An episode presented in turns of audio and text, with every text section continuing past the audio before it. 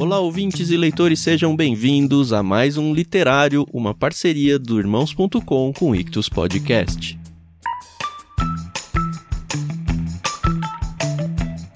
Eu sou o Thiago André Monteiro, arroba Vulgutan, e estou aqui para lembrar vocês de como foi ler em dezembro de 2020 talvez o livro mais natalino de todos os livros. Um conto de Natal ou um cântico de Natal, depende da edição que você está lendo, de Charles Dickens. Se você não sabe o que eu estou falando, é aquele que tem o fantasma dos natais passados, do Natal presente e dos natais futuros. Foi feito filme com o Jim Carrey e tudo. Mas se você não sabia, isso é um livro, um livro muito famoso, de um autor também muito famoso, Dickens, e foi uma delícia gravar, a gente para variar, gravou em quarteto lá, o Paulinho, a Adri, eu e a Carol. E assim, um clima natalino total. Eu sei que vocês acabaram de passar o Natal agora de 2021, então talvez ainda tenha no seu coração um resquício aí de um espírito natalino, um momento muito legal para vocês conhecerem um conto de Natal de Charles Dickens. Fiquem então com mais um literário, enquanto a gente aguarda o tão sonhado dia 25 de janeiro, quando a gente vai vir com um literário inédito aí. Aproveitem então essa sexta-feira de janeiro para lembrar um pouquinho do que é o espírito natalino. Até semana que vem, galera. Podcast, irmãos. Podcast, irmãos. Olá, pessoas! Último podcast Irmãos.com literário do ano entrando no ar. Eu sou o Paulinho, estou aqui com a Carol, que tem o prazer de ter o nome dela no título inglês desse conto. Olha aí. Olha isso, é verdade. Chique, né? Já tive nome de Papa, né? Agora o nome do título do livro é mais da hora, né? Eu sou a Carol Simão e eu estou aqui com o Tan. E como do Tan, eu espero que quando eu morrer eu não tenha que voltar em vida para ele se tornar uma pessoa mais generosa. Nossa, eu falei, vamos chamar de Scrooge de algum jeito, né? Chamaram do pior, né? É, tava só esperando. Olá, eu sou o Tan e eu estou aqui com a Adriana, que esse ano tá numa pegada toda litúrgica ali na sua família, então eu acho que esse livro caiu muito bem para trazer o clima de Natal, né, Adri? Aê, Olha só, é verdade. Eu sou a Adriana e eu estou aqui com Paulinho e assim, eu sou o fantasma do Natal passado, do presente e você é o fantasma do Natal futuro. Por quê? Na vida dele, porque eu vou te assombrar o resto da sua ah, vida, meu amor. porque ela fica só apontando os dedos, vai para lá, vem para cá. É, é, é, exato. Vem comigo aqui, vou aqui comigo, vai é, pra lá. Essa é a minha vida, gente. E nós estamos aqui continuando no clima de Natal que já começou aqui no podcast Irmãos.com há alguns programas. E vamos falar de um livro que ficamos devendo desde o ano passado quando recebemos do Clube Ictus, um cântico de Natal e outras histórias de Charles Dickens. E vamos falar sobre o cântico de Natal ou um conto de Natal ou a canção de Natal, tem várias traduções, o mas a melhor de Carol. todas é a original do Christmas Carol, com a Carol presente aqui, presente, né, a gente já usa as palavras. é pronúncia correta, falando aqui sobre seu livro de Natal.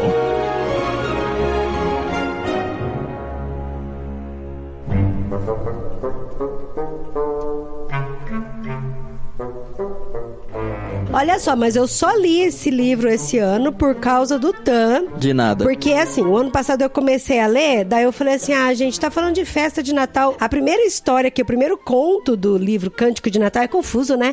É porque são contos dentro do Cântico é. de Natal. É, vamos explicar, peraí, antes de você falar. É, é um conto escrito pelo Charles Dickens, que em muitos lugares é publicado como um livro único, mas nessa edição da Martin Claret que nós recebemos do Clube Ictus, ele está dentro de outros contos de Natal do do próprio Dickens, mas do esse é o maior. Dickens. A maior parte do é. livro é esse conto. E, gente, o livro é lindo. É lindo. É. Eu já falei isso várias vezes, né? Mas o livro é muito lindo mesmo. E aí eu comecei a ler sobre o da festa. Eu falei, ah, esse da festa eu não achei tão legal. Não tava num clima muito legal e tal, né? Aí eu falei, ah, vou esperar passar o Natal pra terminar de ler. Daí o Tan, não sei nem se o Tan lembra disso. Ele falou, não, Dri, você tem que ler esse livro na época do é, Natal.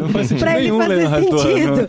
então você tem que ler agora. Então eu falei, ah, não, agora eu não vou conseguir ler. Então eu vou esperar o Natal do ano que vem te, se aproximar pra eu ler, então. Interessante, a gente tá fazendo tanta coisa de Natal antes do Natal, quando chegar no Natal não vai mais ter assunto pro podcast pra gente falar de Natal aqui, De Natal, né? verdade. Mas A pelo menos estamos dentro do clima. No dia do Natal a gente podia fazer um coro, né? Nós quatro aqui, cantando. Sim, é, boa. É, boa. Aham, Bonito, bonito. Cada um grava a sua Ainda voz, mais é. com o lag aqui da transmissão via internet, vai ficar uma beleza. Vai né? ficar lindo, é. Vocês já Vai tentaram cantar? Vocês já tentaram cantar Eu com- já. pela internet com outras Foi pessoas? Ah, em reunião de oração da igreja. Nossa, foi horrível.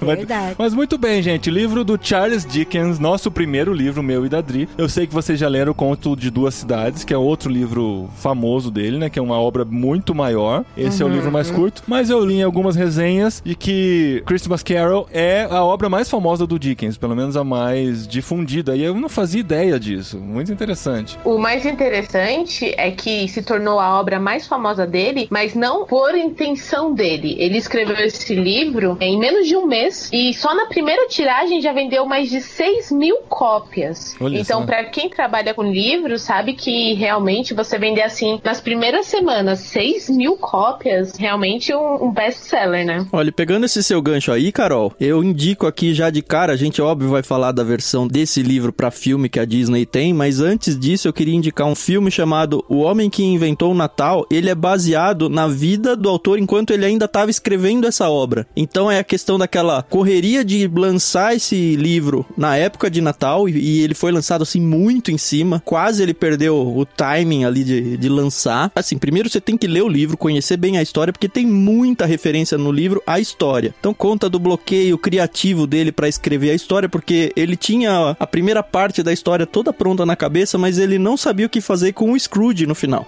Ele não sabia se ele ia se redimir ou não. Na cabeça dele, na verdade, a remissão do Scrooge não era nem questionada, assim. Imagina, é impossível alguém se redimir. Ele não tinha essa ideia. E aí, enfim, vai acontecendo várias coisas, tem todas as crises familiares dele, e ele fica meio que paranoico nesse filme que os personagens do livro eles começam a aparecer pra ele como os fantasmas vão aparecer pro Scrooge ao longo do livro. Caramba! Que da hora. E aí ele se tranca no escritório pra escrever, as pessoas começam a chegar porque é perto da época do Natal e atrapalha o processo de escrita dele. E aí quando ele se tranca no escritório dele, os personagens começam a conversar com ele tentando convencer ele o que, que ele precisa fazer na história. É muito, muito legal o filme. Pra quem tem acesso aí, acho que tem no Telecine, se você não assina, dá pra pegar aí um mêsinho grátis, vale a pena ler o livro e na sequência assistir esse filme. O Dickens, ele tava passando por dificuldades financeiras na época que ele fez o livro, né? Sim. Tava. Meio que foi salvador pra ele, assim, a recuperação que ele teve por conta dessa obra. E uma informação importante que o livro foi publicado em 1846. né? É muito bom a gente localizar na época isso aí, pra gente entender mais ou menos o que, que ele vivia naquela fase, né? Na fase inglesa vitoriana também, como outros livros que a gente já comentou por aqui. E eu acho que essa coisa do homem que inventou o Natal, caracterizar por Charles Dickens, parece que na história ele foi muito responsável mesmo por reacender essa chama do Natal nas famílias, pelo menos dos países do norte lá, porque já era uma tradição que estava se perdendo e esse livro fez as pessoas voltarem a pensar no valor e na simbologia toda que o Natal traz para suas famílias, né?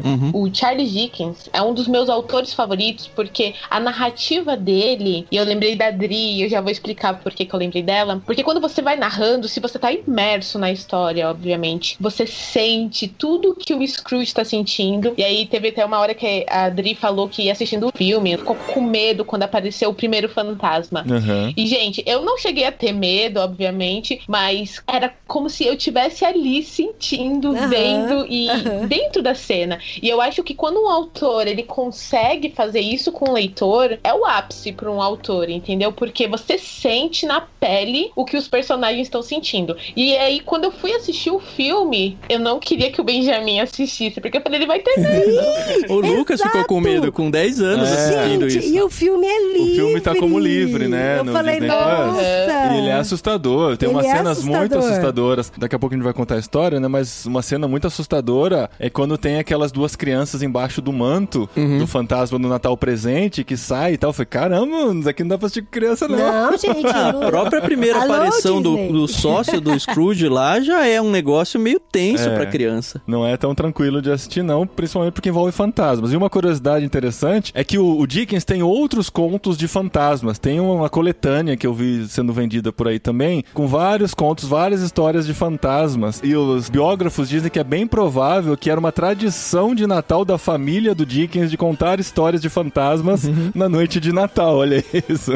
Gente. Legal. Tem uma curiosidade nessa edição da Martin Claret que eu não sei se tem em todas as edições, e eu sei que o Paulinho vai querer falar um pouco sobre edições daqui a pouco, mas no prefácio dele, ele menciona um fato que, assim, tá escancarado para quem fala inglês, mas para mim, que não convivo no inglês, não tava, né? O nome do tio Patinhas, que pra gente é tio Patinhas, é Scrooge McDuck. Sim, sim. sim. E ele foi inspirado justamente no personagem o Scrooge aqui, a tal uhum. da avareza uhum. dele e tudo, né? O mau humor. Sim. É muito louco porque a gente descobre o Scrooge basicamente agora e o tio Patinhas a gente conhece desde a infância. E parece então. que foi o Dickens que copiou a Disney, né?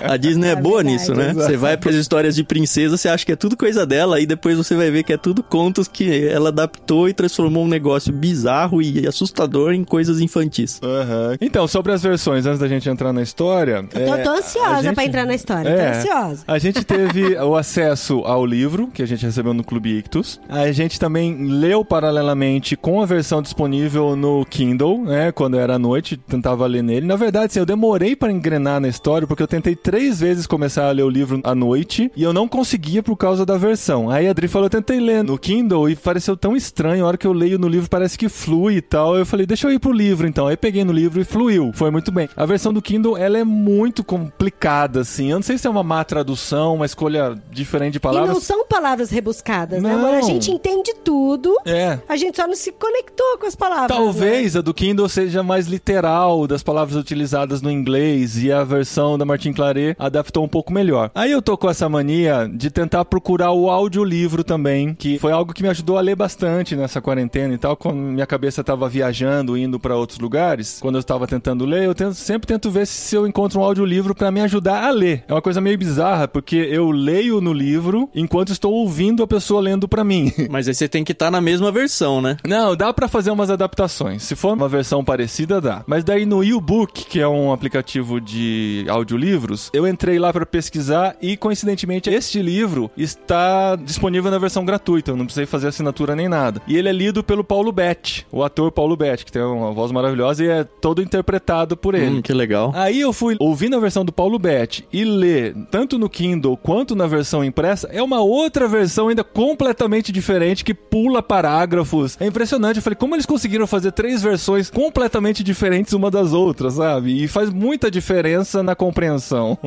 Enfim, o melhor experiência para você foi o livro da Martim, é isso? Eu acho que a versão mais agradável foi a que eu ouvi. Tá. Porque eu comparava a versão ouvida com a versão da Martin Claret e eu falava, ah, essa palavra foi melhor escolhida aqui no meu ouvido, entendeu? Uhum.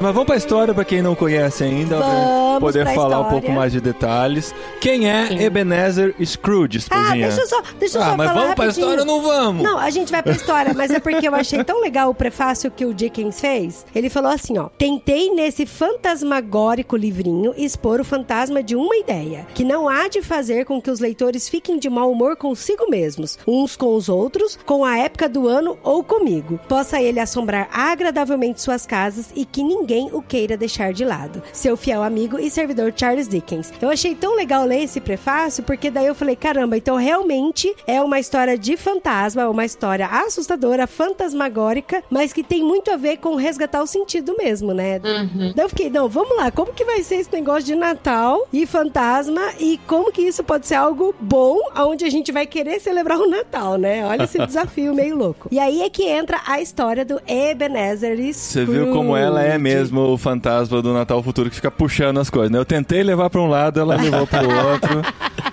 Mas vai lá, fantasma do Natal Futuro. Eu sou o fantasma Quem é Scrooge?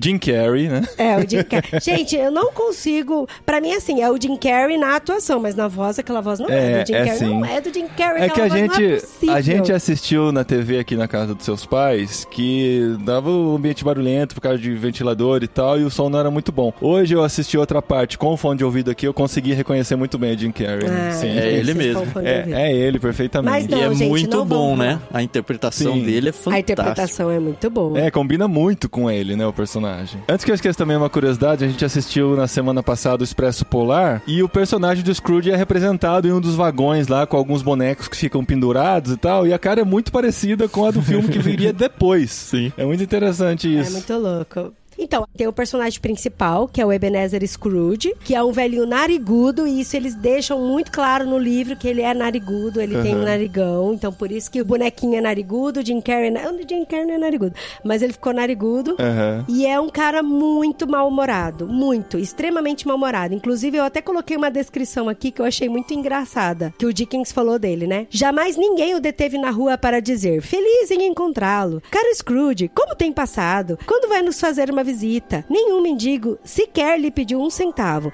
Nenhuma criança jamais lhe perguntou as horas. Ninguém, nem mulher, nem homem, jamais lhe perguntou o caminho para chegar a este ou aquele lugar. E até mesmo os cães que servem de guia aos cegos pareciam conhecê-lo. E quando o viam aproximar-se, empurravam seus donos para alguma porta dentro, em algum pátio, e então balançavam os rabos como se disseram: Pobre amo, mas vale não ter olhos do que ter um mal olhado. Então, assim, tipo, ele era muito mal-humorado. Eu acho que a palavra perfeita para ele é amargo, né? A pessoa amarga, amarga é. que ninguém quer estar por perto, que sempre é negativo em tudo que vive, Sim, tudo que fala. Avarento, só se importava com dinheiro. Uhum. Só que aí você pensa, nossa, será que ele sofria com isso, né? E aí a continuação diz: era exatamente disso que ele gostava. Abrir caminho pelas apinhadas estradas da vida, mantendo a distância toda humana simpatia. Era o que os entendidos chamavam de sopa no mel para Scrooge. Ele gostava, ele gostava, gostava de ser mal-humorado, de ficar longe. Isso facilitava a vida dele, né? Que não precisava se relacionar com pessoas e tal, viver a vida dele do jeito que ele queria. Tem muita gente assim hoje em dia. Olha, eu luto para não ser assim, viu? Você que tá dizendo, hein, ó, não estamos citando ninguém nesse episódio. A Carol já me comparou com o Scrooge, mas assim, eu, eu entendo o Scrooge. é interessante, a gente vai chegar nesse trecho ainda, mas tem uma hora que ele maltrata umas pessoas aqui, daqui a pouquinho. E aí, depois que ele maltrata essas pessoas, ele se autocritica, né? De um jeito que não é uma crítica, né? Ele fala: ao verem que seria inútil prosseguir com aquilo, os cavaleiros se retiraram. Scrooge voltou ao trabalho com uma opinião ainda melhor de si mesmo e com um humor mais brincalhão que de costume. Então ele realmente gostava de ser assim. Sim, sim, ele curtia, ele curtia. Mas aí é interessante porque ele tinha uma empresa, né? Que ele tinha um sócio que é o Marley, Jacob Marley. E ele parece que tinha, né, um certo carinho por esse Marley, né? Que ele conversava e trocava o escritório, nem que seja por a, algo comercial, algo profissional, né? E aparentemente era alguém muito parecido com ele, né? Com os mesmos ideais Sim, e tal. deviam ser bem parecidos mesmo, né? E aí esse Marley morre e sete anos depois o Marley volta para assombrá-lo. Uhum. E aparece e, gente, quando eu vi o filme, eu já falei isso zilhões de vezes, eu fiquei muito assustada, né? Mas aí quando eu vi a descrição do livro, é assustador mesmo, sabe? É. Tipo, esse Marley ele aparece cheio de correntes, carregando algumas caixas. Cofres e, e caixas registradoras. Caixas, tem a ver com, muitas com coisas. coisas que ele valorizava, valorizava, na vida que estão prendendo ele nessa vida pós-morte, né? Não, e aí ele tinha uma faixa que ficava em volta da cabeça dele que estava segurando a boca dele. É. E uma hora no livro ele pega e solta essa faixa porque ele estava com calor, sei lá, alguma coisa assim, eu não lembro direito. Mas aí no filme, quando a boca dele cai, é um negócio muito assustador, sabe? Muito. Daí você vê no livro, no livro ele dá um grito, sabe? O Scrooge dá um grito quando a boca dele cai, porque assim, o negócio realmente é muito assustador. É, o Scrooge né? não queria acreditar que ele existia, né? E aí o Marley fica, você acredita em mim agora? Ele solta a faixa e grita para ele, aí ele fala, ah, eu acredito, eu acredito. Acredito, é. acredito. Ah, é isso mesmo. É que demora pra ele se tocar, né? Que aquilo tava acontecendo mesmo, né? Sim. Que é quando o Marley vem para aparecer para ele, para contar que tudo que ele fez na vida, ele estava sofrendo agora as consequências pós-morte. Ele estava se arrastando desde quando ele morreu. Ele estava se arrastando pela terra com todos aqueles cofres, todas aquelas coisas aradas andando, sabe? Mas que ele conseguiu, por um lapso de misericórdia, pensar uma solução para a vida do Scrooge que estava caminhando para o mesmo futuro que ele. Ele até fala: olha, você precisa ver o tamanho que as suas correntes já estão, né? É. Sim! Sim. E essa parte no livro é muito legal, porque assim, a reação do Scrooge quando ele fala isso reflete muito o caráter do Scrooge e as coisas que ele valoriza, né? Aqui no livro fala: sem saber que o espírito cristão bondosamente ativo em sua reduzida esfera, seja ela qual for, achará breve demais a sua vida mortal para seus imensos recursos de utilidade. Sem saber que nenhum remorso, por maior que seja, pode consertar a oportunidade desperdiçada por toda uma vida. Assim era eu. Ah, assim era eu, o Marley falando. E aí o Scrooge pega e fala: Mas você sempre foi um bom homem de negócios, Jacob. Sabe, do que, que você tá reclamando que você fez na sua vida? Aí ele falou: Negócios? Negócios? A humanidade deveria ter sido meu negócio. O bem comum deveria ter sido meu negócio. A caridade, a misericórdia, a tolerância, a benevolência, tudo isso deveria ter sido meu negócio. As minhas transações comerciais eram apenas um pingo d'água no enorme oceano do meu negócio. E aí ele pega e fala que ele volta porque ele vai dar uma oportunidade e uma esperança pro Scrooge ter uma vida diferente, sabe? E aí o Scrooge fica naquela assim, nossa, mas que viagem, sabe? Ele teve uma vida boa, ele era um ótimo negociante, do que, que ele tá reclamando, né? É, porque as coisas que ele valorizava eram as mesmas coisas que o Scrooge valorizava, né? Então, pra ele não fazia sentido. Como assim, né? Ele não teve uma vida boa. Ele teve uma vida boa, mas o fantasma tinha descoberto depois que tudo que ele construiu não tinha valor nenhum depois, né? Depois da morte. Não, e antes do Marley aparecer, o Scrooge se relacionou com várias pessoas no livro e tudo isso só afirmava o que ele valorizava mesmo. Sim. Então, tipo, dava um frio da pega e aí o, o menino que trabalhava junto com ele passando frio porque não podia usar o carvão pra se esquentar, sabe? Ele tinha um cadeado na caixa de carvão, né? É. pra não usar o carvão. Aí o pessoal entrava lá pedindo dinheiro pra ele, né, pra É, caridade. Doações pra caridade, sim. E aí ele só zoava, né? Ele não queria dar dinheiro pra já, ninguém. já não existem prisões, já não existem orfanatos, asilos, pra que que precisa ainda ajudar essas pessoas, né? Aí aparece o sobrinho dele, que é uma figura muito importante, né? Eu gosto muito desse personagem do sobrinho dele, porque tem uma hora que até é bem retratado isso no filme. O Scrooge fala: Você é tão pobre, como é que você pode ser feliz? E aí o sobrinho dele fala assim: Titio, mas você é tão rico, como é que você pode ser tão infeliz? Então, Muito bom. porque Muito bom. é aquilo, né? Parece que quanto menos bens materiais as pessoas têm, mais simples elas levam a vida, elas dão valores às coisas, sabe? É, é diferente, né? Elas dão valor ao simples, né? Dão valor a- ao comum, né? E isso é personificado no Bob Scratch, que é o funcionário dele, porque ele paga super mal, ele sabe que paga mal, ele não quer nem dar o dia 25 pra ele de presente. Ele falou: "Ah, mas é só uma vez no ano". Aí ele fala: "O que não é justo é você me roubar, me assaltar uma vez por ano, porque se eu tirar, se eu descontar esse dia do seu salário, você vai achar que eu tô sendo injusto". Sim. E aí o Bob fala, Feliz Natal, Scrooge. Ele feliz, ó, o outro infeliz aí ganha mal pra caramba e acha que pode ser feliz, sabe? Então o personagem ele é bem retratado nesse início, né? Vem o fantasma do Marley pra contar pra ele o que aconteceria e tal, se ele não tomasse jeito na vida, e avisa que virão outros três fantasmas pra conversar com ele, pra ajudar a mudar um pouquinho essa cabeça e a forma de enxergar a vida, e enxergar o Natal e tudo mais. E é legal que o Scrooge ainda fala pra ele: Eu não tenho como evitar isso? Não, não tem. Aí É. você não pode mandar os três juntos então, de uma vez só, pra eu já matar logo? Boa. Isso é muito bom Não mesmo. dá. E aí começam a vir, e é interessante, né? Eu sempre fico maravilhado quando eu vejo descrições como essas, né? Pré-cinema e pré-efeitos especiais, como na nossa cabeça o autor consegue descrever como as coisas estão acontecendo sobrenaturalmente, né? Como o cenário vai se transformando, como são os personagens e tal. E vem os três fantasmas, eu não sei quanto a gente vai entrar em detalhes cada um deles, mas são os três fantasmas que vão né? Um por vez para os natais passados do próprio Scrooge. Primeiro é o fantasma do Natal passado. Aham, onde ele se reconhece, onde ele reconhece seus amigos e começa a entender um pouco mais de suas origens, o que o fez chegar na situação em que está, né? Os relacionamentos que ele desenvolveu, as frustrações, os abandonos e tudo, que fizeram ele chegar no que ele é hoje, né? O Natal passado é basicamente essa abordagem, né? Sim, tudo que ele viveu no passado, né? Ele como criança, os relacionamentos que ele teve com as pessoas, com a irmã dele, que foi uma figura muito importante na vida dele. Ele citou como que era a irmã dele. Como como ele gostava do Natal quando ele era aprendiz lá no trabalho e teve toda a festa e ele se divertiu e que isso acabou se perdendo na história. Sim, que ele se divertia, que ele curtia muito o Natal, né? Tinha muita coisa legal. E aí aqui eu queria ler um pedacinho, fala assim, durante esse tempo todo do passeio do Scrooge com o, o fantasma do Natal passado, o Scrooge se comportara como um maluco. Seu coração e a sua alma estavam na cena, com o seu velho eu. Ele confirmava tudo, lembrava-se de tudo, divertia-se com tudo e demonstrava uma agitação estranhíssima. E só agora, quando os radiantes rostos do seu antigo eu e de Dixie voltaram para dele, é que ele se lembrou do fantasma e percebeu que este olhava direto para ele, enquanto a luz sobre a sua cabeça brilhava intensamente. É muito louco, porque assim, ele que tava agora mó amargoso, né? Não curtia nada do Natal, em algum momento ele relembrando o passado,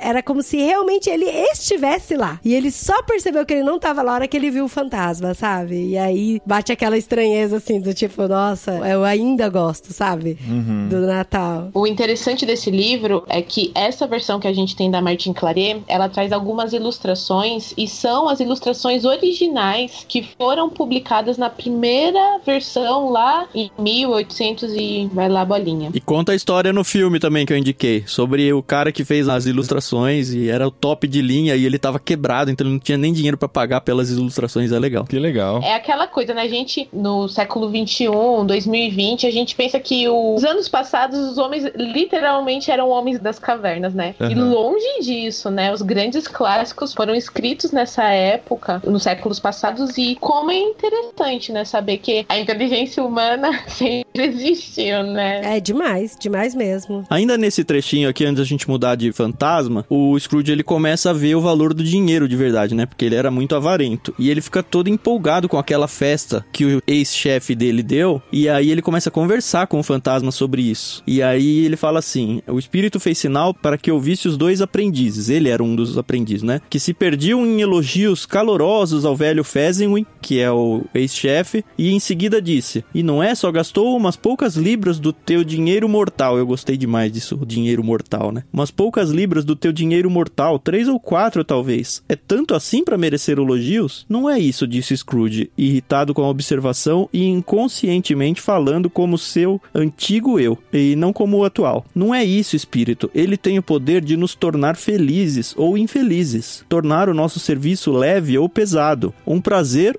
ou um tormento, que esse poder consista em palavras e aparências, em coisas tão simples e insignificantes que é impossível adicioná-las e contá-las. E daí, a felicidade por ele proporcionada é tão grande quanto se custasse uma fortuna. E é impressionante ver o Ebenezer Scrooge falando um negócio desse, né? Aquele que não deu um centavo para caridade e se orgulhou disso. E se divertiu com isso, né? É. Boa tarde. Boa tarde.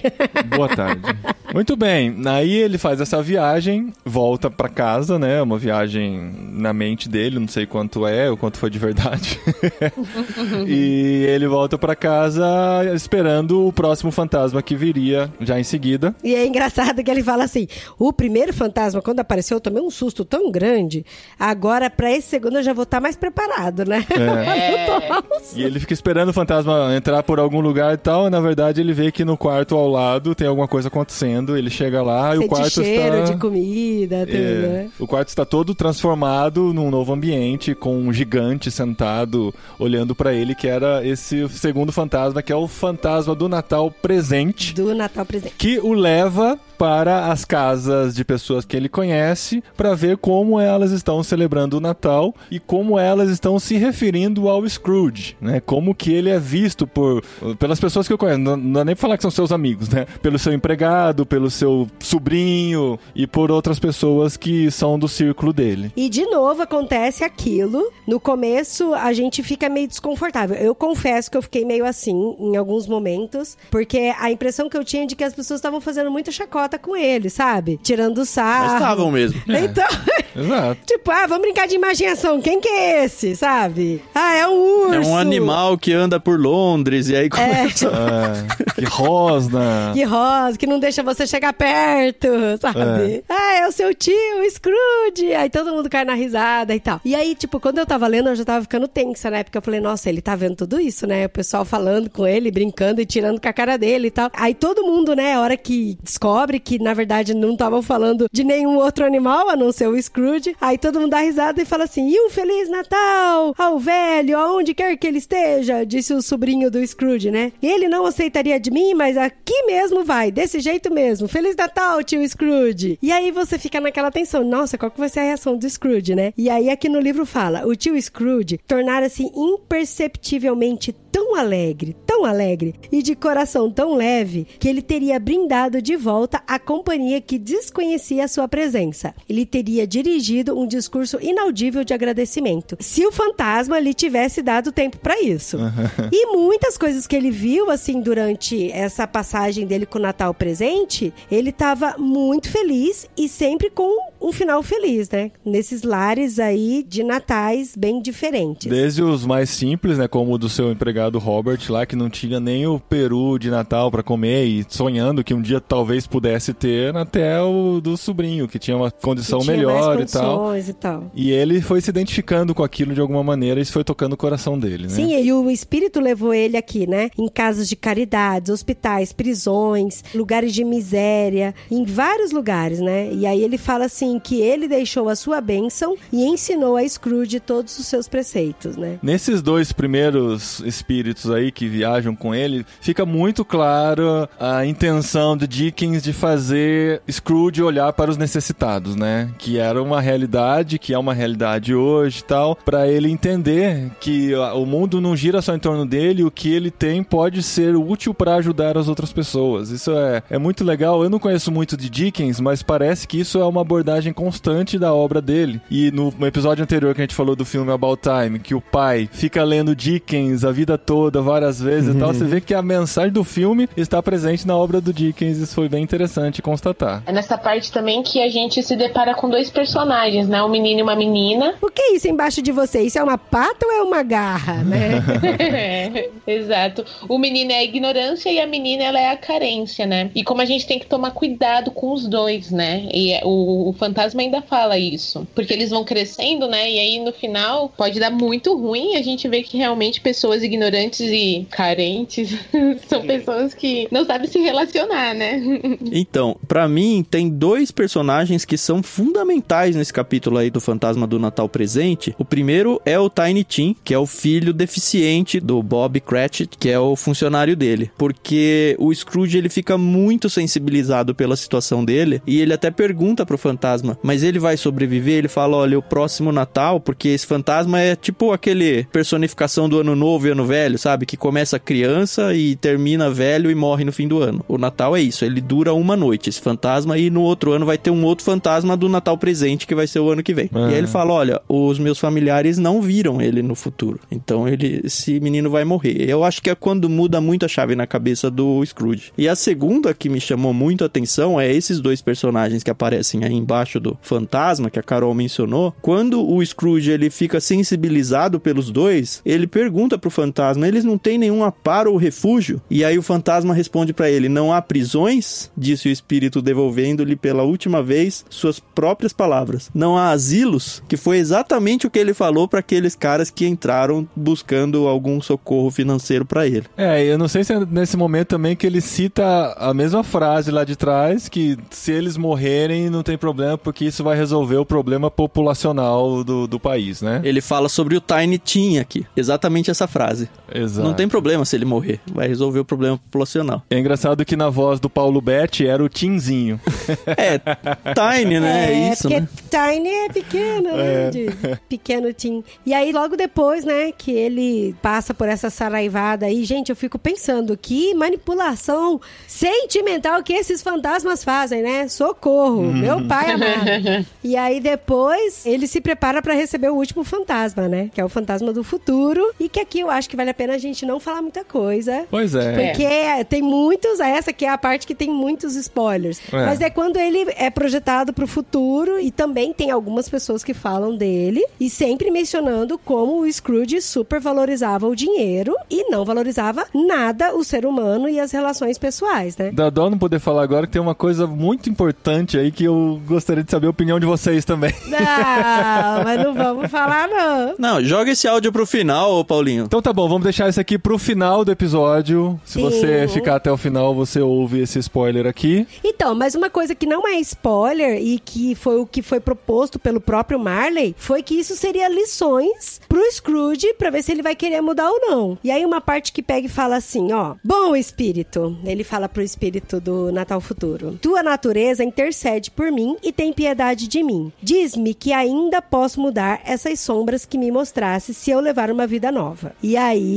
fica, né, o É, fica final aí a pergunta. pra saber se Ainda dá ele- tempo de você ler esse livro ou ouvir na voz do Paulo Betti antes do Natal desse ano. Ou ler nessa versão maravilhosa da Martin Claret, que é linda. É, o que eu gosto muito desse livro é o fato dele ser um conto. Por É. quê? Porque ele é curto. É um conto longo, considerando que é um conto, mas comparado a um livro aí de romance, usando o termo não na questão amorosa, mas o termo na questão literária, é uma coisa rápida de ler. Então é de boa ler antes do Natal. As coisas na história, elas acontecem muito rápido. O autor não perde muito tempo descrevendo aquelas páginas e páginas sobre tudo. Então te envolve muito rapidamente. E assim, é um pecado você assistir o filme antes do livro. Se você não viu o filme ainda, não faça isso. E aí depois assista, porque o filme é maravilhoso. Os dois que a gente mencionou.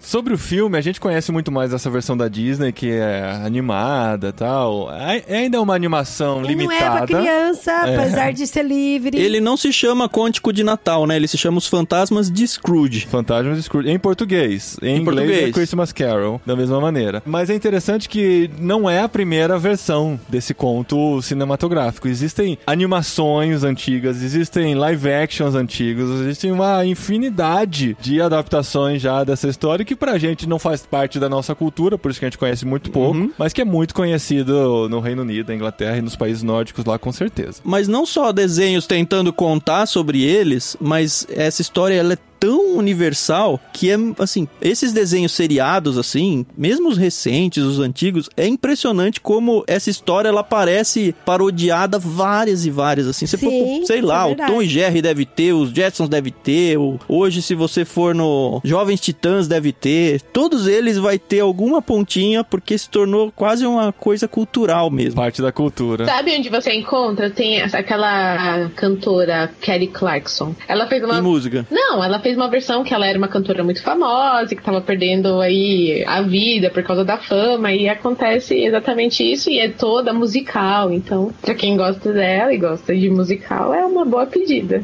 Olha só. Ah, eu não li nada sobre isso, mas eu não duvido que o Grinch também tenha uma bela inspiração no Scrooge. Gente, mas eu confesso que eu fiquei com dó do, do Scrooge em alguns momentos, viu? Principalmente o fim dele, né, gente? Não, Ah. por causa que ele ficava pro espírito. Chega, espírito, eu já entendi o que, que você Deu, quer me mostrar. deu, já deu, deu. chega, chega. E aí o espírito fala: Não, calma, pera, vamos só dar mais uma passeadinha ali por aquele lugar ali pra você ver mais um pouquinho. Eu falei, meu Deus, que coisa horrorosa. Sabe uma coisa que me incomoda muito, eu acho que incomoda todos os cristãos quando a gente vê histórias de Natal? É impressionante como eles conseguem falar do Natal, falar do espírito natalino, falar de toda a atmosfera de Natal e tirar completamente Cristo da história, né? É verdade, era isso que eu ia falar. É. E o Dickens era cristão, né, Carol? É. Mas é interessante isso. Eles trazem toda a ética do cristianismo, mas eles tiram o personagem principal, né? Eu não sei o quanto pra ele já está subentendido, né? E por ele ser cristão e viver numa uma atmosfera cristã, isso já estaria subentendido. Mas a gente vê muito isso nos filmes contemporâneos, né? Todo filme de Natal que sai do Netflix, dificilmente você vai ver alguma citação a Jesus, ao nascimento dele, a Cristo. É sempre a questão da atmosfera de paz, de harmonia, de relacionamento com as pessoas, que é tudo muito bonito e faz parte dos valores cristãos, mas Cristo é sacado sem dó, né? De toda essa atmosfera. E desse livro também, né? Então não esqueça do aniversariante esse ano, né? então, mas só assim, fazendo uma defesa bem de leve, né, pro Dickens, em alguns momentos ele citou, né, Deus, falando da bondade de Deus, e no final, a última frase, a última frase, que é um- não chega a ser um spoiler, é essa: Deus nos abençoe a todos e a cada um de nós. Aham. Então, assim, não foi sacado totalmente, né? É, Deus, Deus tá lá. Deus tá lá.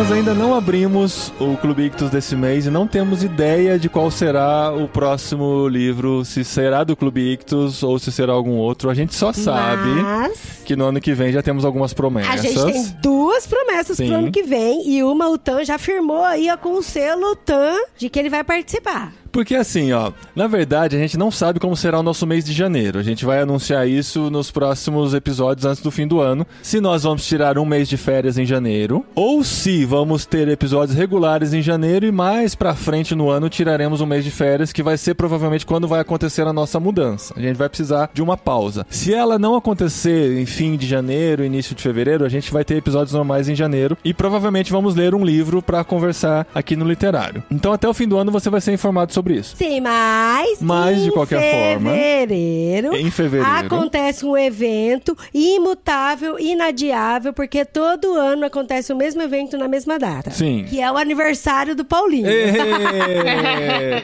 Só que vai ser a primeira vez que eu vou fazer 42 anos. 42 anos. E o que, que tem a ver literário e 42? O que, que tem a ver livro e 42? É. O que, que tem a ver literatura e 42? É uma tristeza ter que explicar isso, né? É. Vamos ver se os. ah, Não, não, pelo menos a metade dos nossos ouvintes já deve ter sacado, pelo amor, né? Mas vamos ler em comemoração aos 42 anos do marido e do Tan. E do o Tan Tan, também vai fazer também faz no 42. começo A minha em ano. janeiro, Paulinho em fevereiro. É, Olha então, aí, vamos começar a ler em janeiro e terminar em fevereiro. Que é qual livro, esposa? O Guia do Mochileiro das Galáxias de Uou! Douglas Adams. Muito bem! Esse é pra fevereiro, com certeza já pode ler com a gente. Pode ler que é curtinho. Sim. E para 2021, já começa a ler se você consegue, tem acesso, O Senhor dos Anéis de J.R.R. Tolkien, que a gente já falou isso três vezes aqui no podcast, pra você se preparar e não dizer que nós não avisamos, porque a obra é grande e nós queremos ler junto com vocês. Não adianta ver o filme e falar, pronto, eu já tô preparado. Não, é o livro. é o livro. E Clube Ictus, gente, como é que estamos pra esse fim de ano? Já aceitando assinantes pra 2021? Como é que é? Olha, eu vou dizer que se você assinar agora. Eita. Quando sai esse programa, Paulinho? Nessa semana agora já, dia primeiro. Ai, putz, cara. Já Vai era. falar, Thiago? Vai falar? Ah, não sei, porque já era, né? Pra quem não assinou em novembro, que é quando a gente tá gravando esse episódio, perdeu, mas perdeu muito a oportunidade de ganhar o kit de dezembro. É. Porque tem tudo a ver, tem tudo a ver. Ah, o projeto cara. aí do literário de 2021. Ah, Nossa! então fica aí o suspense. Se você nos acompanha Olha em irmãos.com no Instagram, você vai ver o unboxing desse kit especial. Mas, gente, mas o Natal, o fantasma aí não vai ajudar a redimir a galera que tá ouvindo a gente? Fantasma do Natal Tem o passado. que fazer. Mas assim, Mas isso fica fica de lição. Se você não assinou em novembro e perdeu, vai ficar sabendo. Fica de lição que você não pode estar perdendo mais. É isso.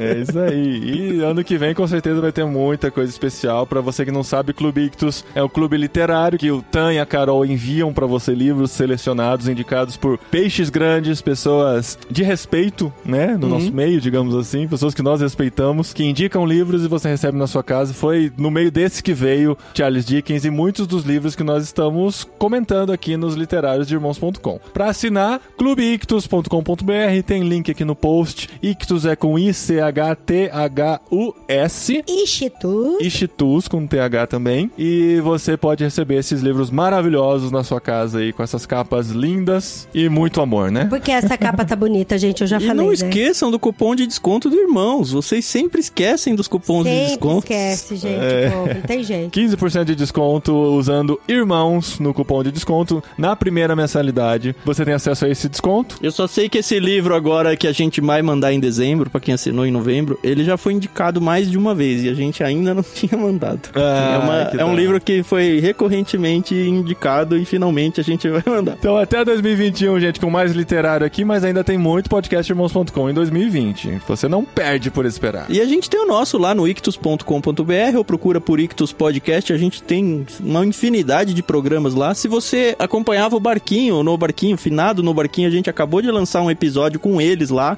nos moldes do antigo programa, que ficou muito gostoso. Então segue lá a gente também, ouve lá, ouve aqui. Podcast é sempre bem.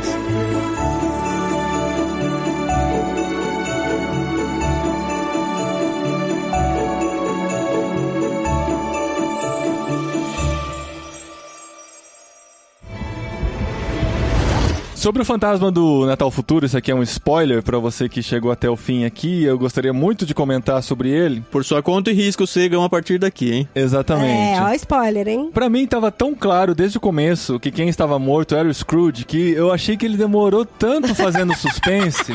eu também. E o Scrooge Agora- ficou tão chocado, né, É. quando viu. Agora eu não sei quanto isso era a intenção do próprio Dickens, sabendo que os leitores já tinham descoberto que era o Scrooge, mas a gente estava ansioso pra esperar a reação do próprio Scrooge de ver sobre a morte dele, porque parece tão óbvio, né, que era isso que Sim, iria desde acontecer. o começo, a narração, a mulher falando. É, porque, ó, ele era avarento. Olha só o que, que eu peguei da casa dele depois que ele morreu. É. Olha isso e tal. Eu falei, gente, lógico Tava- que tava falando dele, né? Senão não teria sentido do fantasma levar ele pra lá, né? Exato. É, mas- mas eu concordo com o Paulinho. Não é muito essa surpresa de ser ele o morto, mas é a, a ânsia nossa de ver a reação dele. E aí o autor posterga até o último possível, assim, pra Uhum. que ele, assim, ele só cai em si a hora que ele vê a cova dele, a lápide com o nome dele, né? É, porque às vezes pode parecer uma inocência do autor, mas na verdade ele estava pensando com a nossa cabeça já, né? E isso torna a obra mais interessante quando a gente enxerga por esse lado. O ruim é que quem assistiu o filme perdeu essa surpresa, né? Então.